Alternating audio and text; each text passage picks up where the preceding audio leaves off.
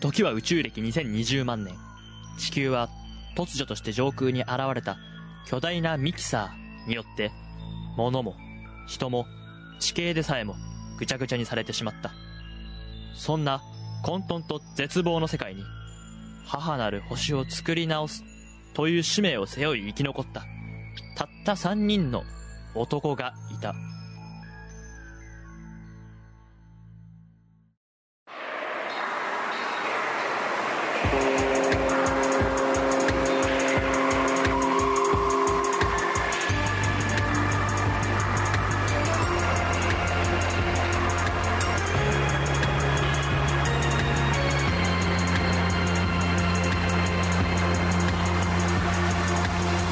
サーシステム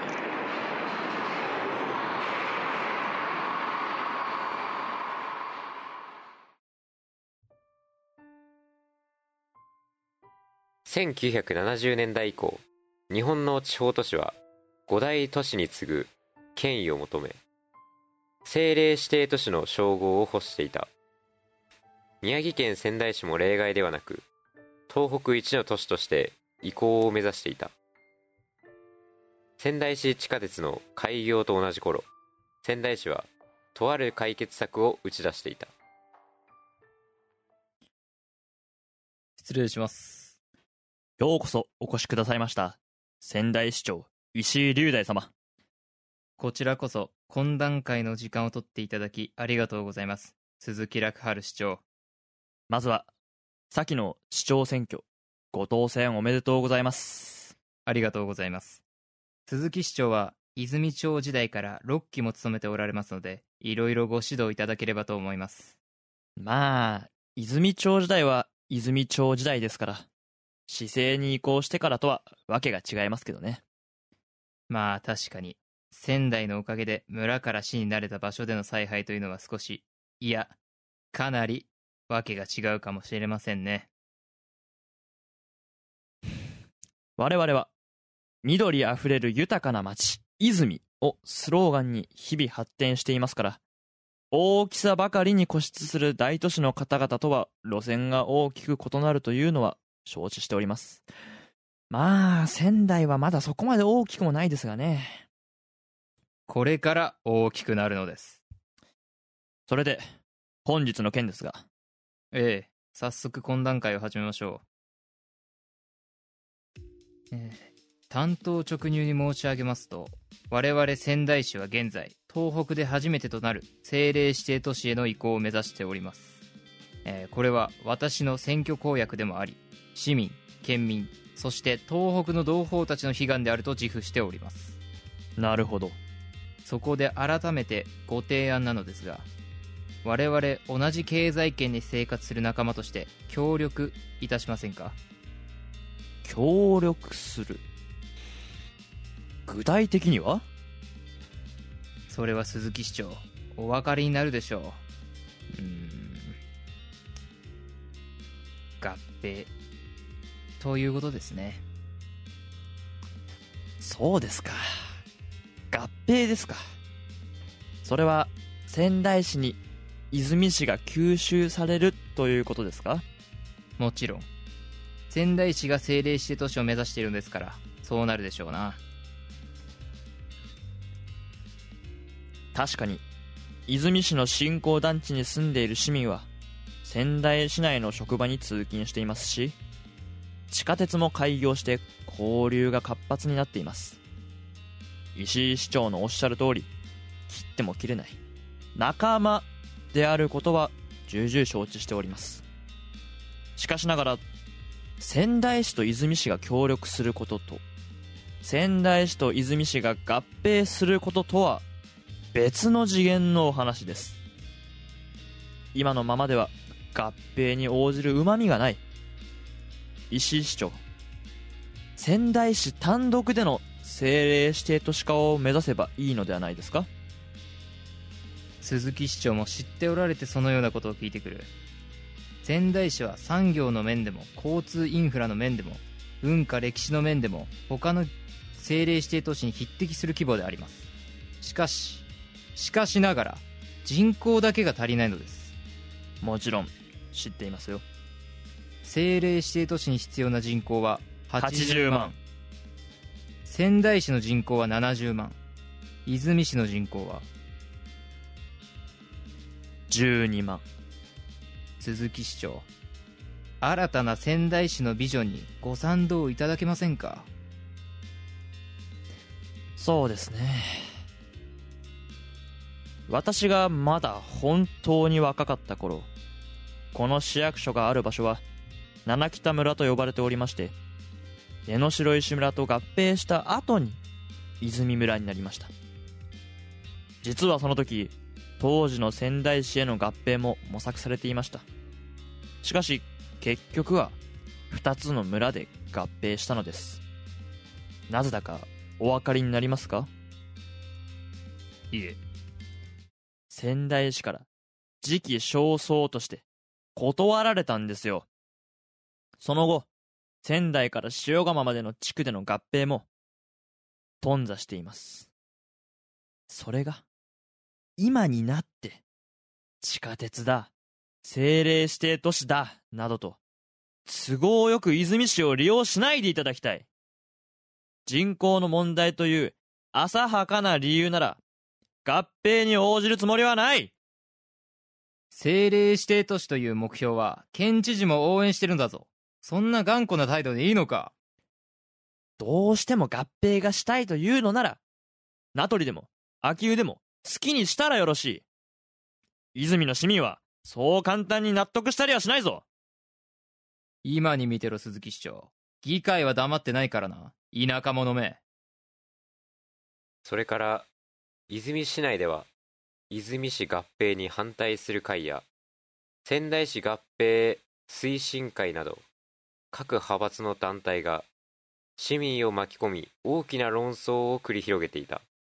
そして議論は単なる感情論では収まらない段階にまで広がっていた。私は断固反対です。私たちの誇りある泉市がなくなってしまうというのは許し難いことです。それに泉市には泉市の良さがある。自然も豊かだし人は優しいし人口が80万人にも膨れ上がったら俺たちの声はお偉いさんに届くもんかね。まあ賛成ですかね。だって私も仙台出身ですし家を出てこの経営団地に住んでいますが別にね政令指定都市かっこいい響きですよね。あと最近水道とか交通のインフラとか追いついてないらしいじゃないですか。お金ないのに人口が急に増えたからじゃないですか。仙台市に編入すればそこら辺お金出してくれそうだし生活が豊かになるならいいと思います。仙台市に吸収されちまったら地方税だかなんだかを仙台市の高い基準に合わせなきゃならないみたいじゃないか。そんなのお断りだね。水道だって高くなる。泉は20万の町にもなるんだ。インフラなんて後からいくらでも追いつく。生活だけが苦しくなるに決まってる。仙台市の言いなりなんかなってやるもんか。不動産やってる方から聞いたんですけど政令指定都市って全国にもそんなないらしいから地価が上がるし経済にとってはいいことずくめみたいですね。市役所なんて田んぼの真ん中だし自然自然って発展できない言い訳にしか聞こえなくなってきました。発展する気があるなら仙台市になった方がお得ですよね。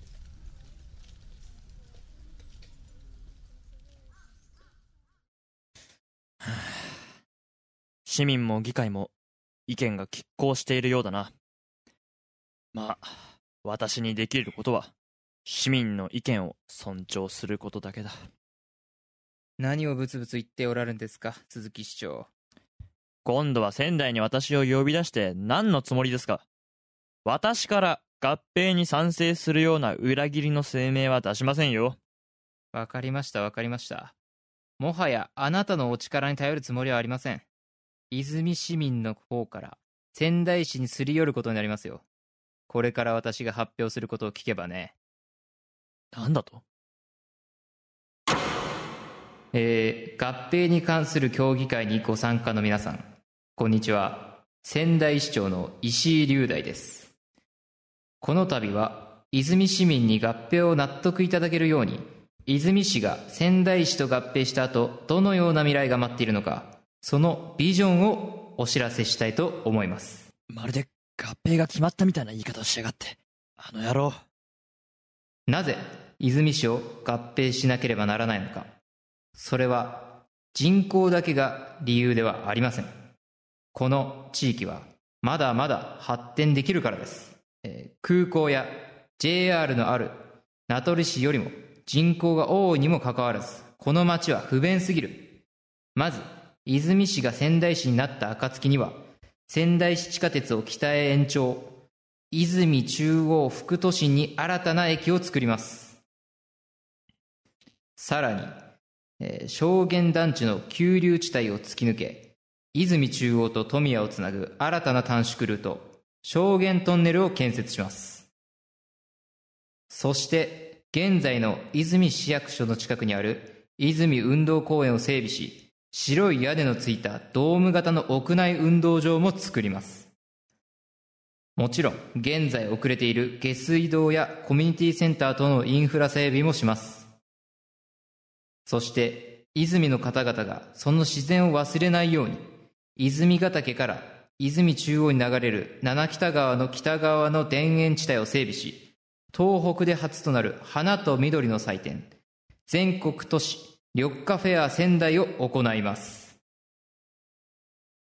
驚くのはまだ早い。全国都市緑化フェアが終わった後はさらに同地区を整備し七北公園を誕生させる。これが我々のビジョンです。さあこれでもまだ合併を拒むというのですか？発展した都市と緑まさに泉市民が望む姿そして森の都仙台にふさわしい未来の姿です。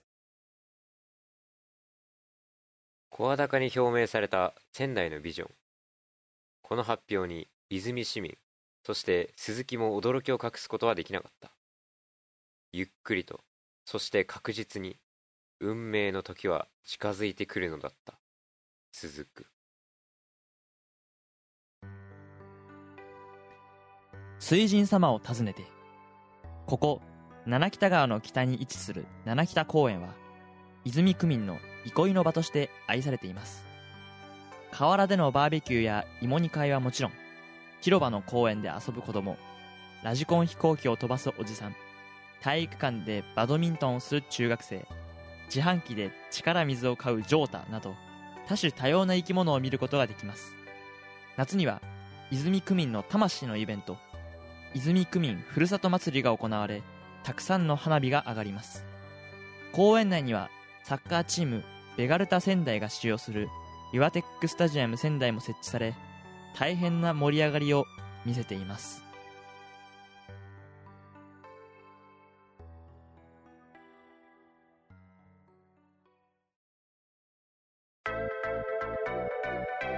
ミキサーシステム。ありそうでなさそう。イエーイ。えーさてありそうでなさそうのコーナーです、えーこのコーナーでは身の回りのものことについて本当はないのにそれっぽいことを言って楽しもうというコーナーです。今日のお題はありそうでなさそうなモンスターボールです。それではまず私から、えー私が考えた、えーありそうでなさそうなモンスターボールはチャンピオンボールです。おおまああれはい。あれここで意味言うんだっけ？意味言うんだよね。言って言ってください言ってください。まあチャンピオンボールまあありそう。名前的にはありそうだと思うけど、まあ、なさそうの要因としては、えそれ効果なんな？のどういう？あチャンピオンボールはかっこいいだけです。あ本当に。あかっこいいだけね。かっこいいだけ。ああまえじゃあ性能は普通のモンスターボールと変わんないってことあそうそうそうそう。ああなるほど。まあ、なさそうな理由としてはまあなんかチャンピオンチャンピオンってなんか他にもねなんかかっこいいボールある中でなんかなんだっけ今あれやるじゃん。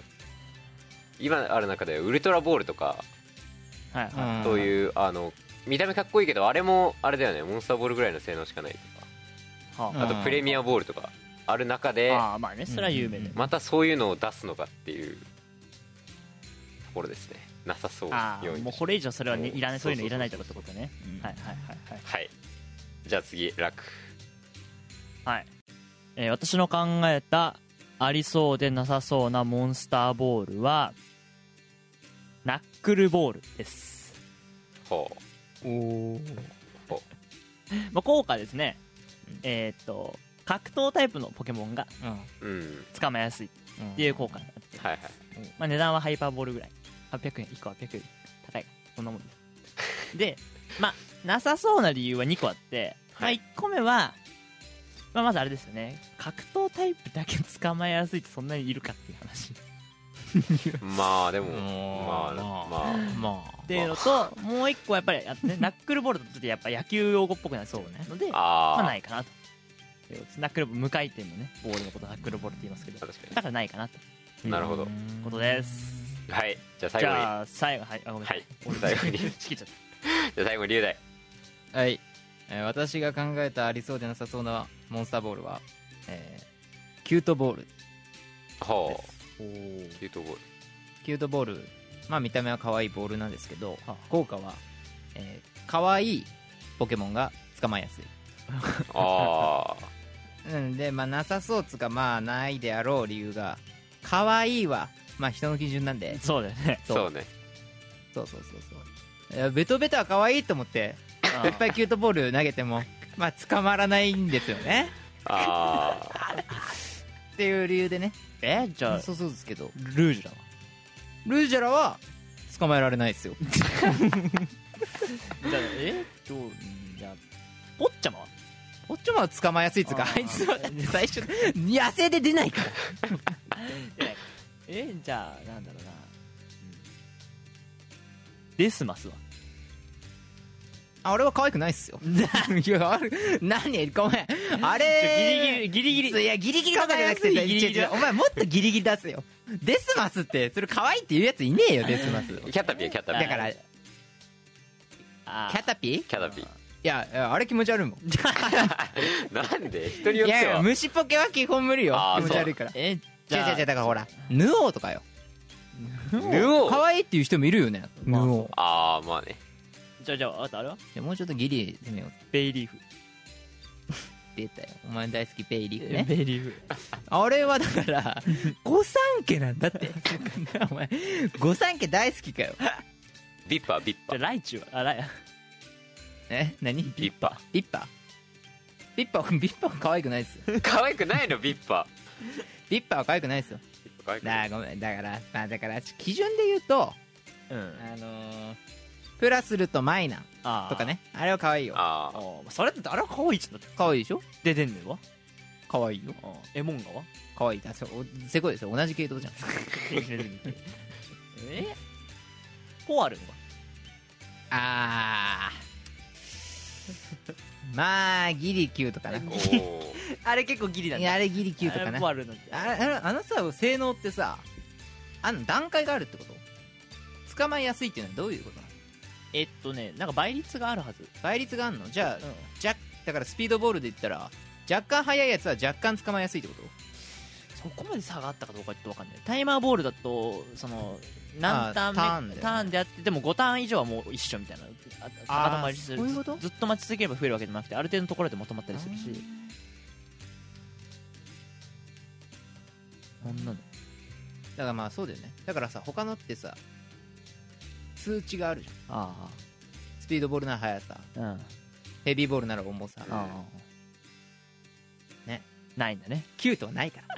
9と測れないからね。そう。測れないですから。測らないってことね。だからそう。ベトベタを可愛いと思ってる人は一生捕まえられないあーあーじゃああれはそうなんすわ。いや可愛くないでしょ。そうなんす。可愛いって言ったやついねえよ。そうなの？そうなのはちょっと分かんないね。ああ可愛いかもしれんない。可愛いかもしれない。マネネはマネね。マネネいやマネね可愛くないでしょ。おじゃあバリアードは？可愛くねえよあんなの。可愛くねえよあんなのねマジで。どこが可愛いんだよ はいというわけで。じゃあちょっとありすあるかないかちょっと判定していきたいと思います、えっとまずは、えっとジョータの、あそっか。えっと検索ね。チャンピオンボール。チャンピオンボール。いやわかんないよ。なんかチャンピオンに勝った暁に。もらえるボールとかあるかもしれない。聞いたことないけど。チャンピオンゴルフボールでしか出てきませんねゴルフボール。あチャンピオンの？ねうん。ゴルフボール。え？え？チャンピオンボール？ある。あるよ。ある？のおっと。いやあるの出るの珍しいいっすよ。ね。あれ？ジョータってケンタで持ってたっけ？持ってるよ。持ってるのにあれ？あれ？ケンタで出てきますよ。マジ？でポケモンキャンプで80種類以上のカレーを作りキャンプキングにカレー図鑑を評価してもらうともらえる。あーボールそっちのチャンピオンかよ。カレーキングのチャンピオン？キャンプキング。キャンプチャンピオンってこと？チ そうチャンピオンボールもらえますよ。ャンピオンボール。1個しかないってこと？それ。わかんない。チャンピオンボール何それ？使えないじゃんね。え？チャンピオンボール。見た目チャンピオン？わかんないわかんない。チャンピオンボールっていうこと？何これ？チャンピオンあんの？本当に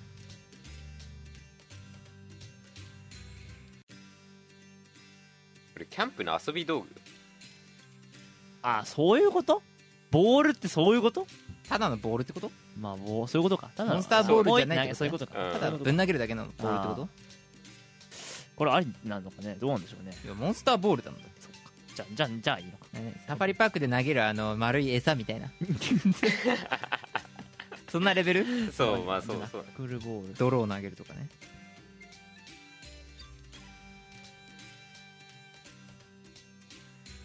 まあないっすよねナックルボールは。でも格闘タイプ捕まえやすいのいらないとか言ってもね。そんなこと言ったらなんか他あるよね。えっとネットボール？ネット虫水ね。それもだって別に。じゃあなんで格闘は捕まえやすくなくていいのに水とそっちはいいの？あとダイブダイダイブボールとかもあるよね。あえあれって？ガン鉄が作るやつだけど。水？ん？水？の水潜ってるやつ潜った時？波乗りで会った時に。波乗りで会った時か。釣った時はルアーボールだもんね。そう。なんかまあいろいろあるよね。ガン鉄が作ってるやつ。はい。まあとりあえずないですそしたらダイブとネットかぶってね。だってダイブはネットだからね水ポケモン捕まえやすいやつ結構あるんだよね確か。倍率は違うってこと？違う多分ダねイブだったらダイブの方がいいのかなえそしたらネットの意味あとダークボールもあるよね普通に。暗闇とか。ああダークボールね。まあいろいろありますけど。クイックボールね。クイックボール。クイッククイボ最強だからクイボ最強。うん。てかクイボとハイボだけ持ってりゃいいそうだね。クイボだってもうでねレシラムとかだからクイボで捕まえたもん。あ俺もパルキアはクイボだ 伝説出た瞬間クイボで終わるってなんか虚しいよね。うん。なんかねそれまでの冒険が全まあてでもね。一旦で終わるんだよ。でもそうなんだよでもクイボで捕まえられるのが一番さいいよね。体力削られないしさ。まあね。えあのはえでもあのお願いが1回です終わるの悲しくないあなんか3回動いたのにうわーっていうのがないんだよ。ないね確かに。クイボだと。パルパルっつって。だから本当に捕まえやすいってことだよねクイボって。そうだよ本当に効果あるんだ。よ あるよあるあるでしょ。クイボマジ最強ですよ。はい、まあ、ガン鉄ガン鉄ガン鉄系のやつはもっと他にいろいろありありますけど。はいえー、とじゃあ次が、えー、と龍大のキュートボール。キュートボール。なんかありそうだな。期間限定配布キュートボールみたいな。ただ可愛いだけみたいな。効果はないけどみたいなあるかもしれない。まあないですね。大丈夫ですね。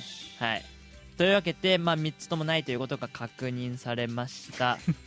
はい。それではジョータさんベストありそう決めていただけますか、はい。決めました。おお早い。早い。今回はじゃあお願いします。はい。それでは本日のベストありそうを発表します。はい。はい。今回のベストありそうはキュートボールです。おおあありがとうございます。理由は？まあ、理由はですねそのまあそのキュートキュートの度合いによって捕まりやすさが決まるっていうやっぱりいい着眼点ですね。ああありがとうございます。ありがとうございます。まさか効果ないボールを提案したやつに言われるとは。ありがとうございます。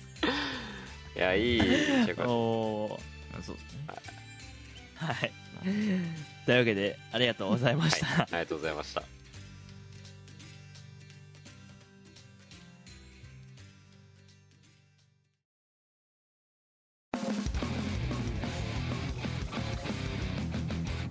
ミキサーシステム。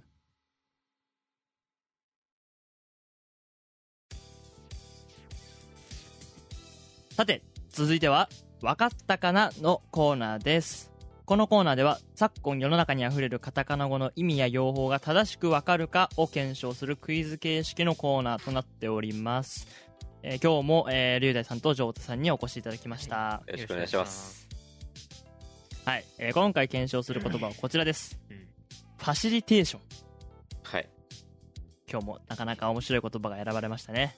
知らねえやついないっすよ。まずは1分間のシンキングタイムです。スタート。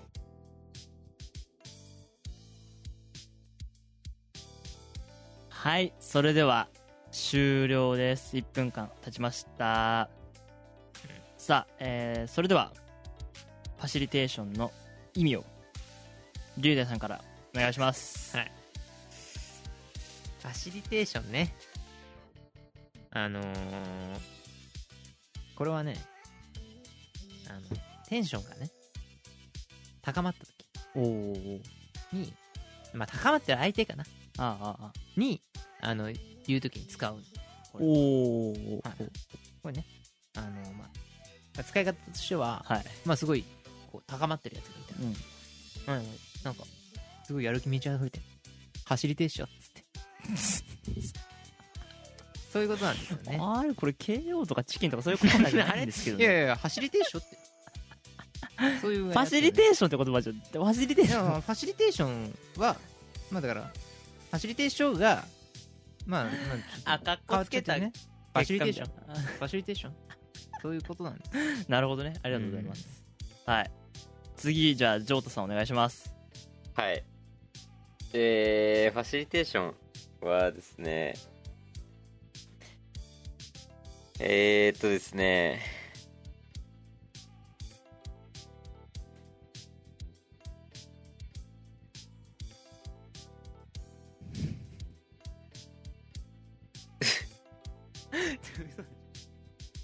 嘘でしょ？えー、嘘ですしょ？ね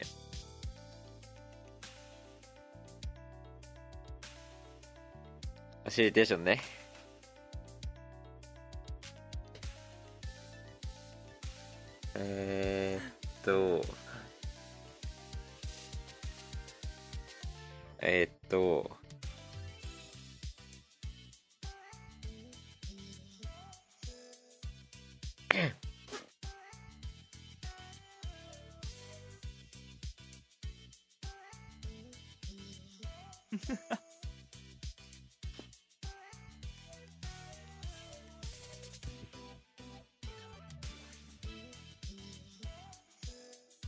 ちょっと待ってジョータ大丈夫？マジで？聞こえてるでしょ？うーん。うん。あ思いつかないですか？つかない。っす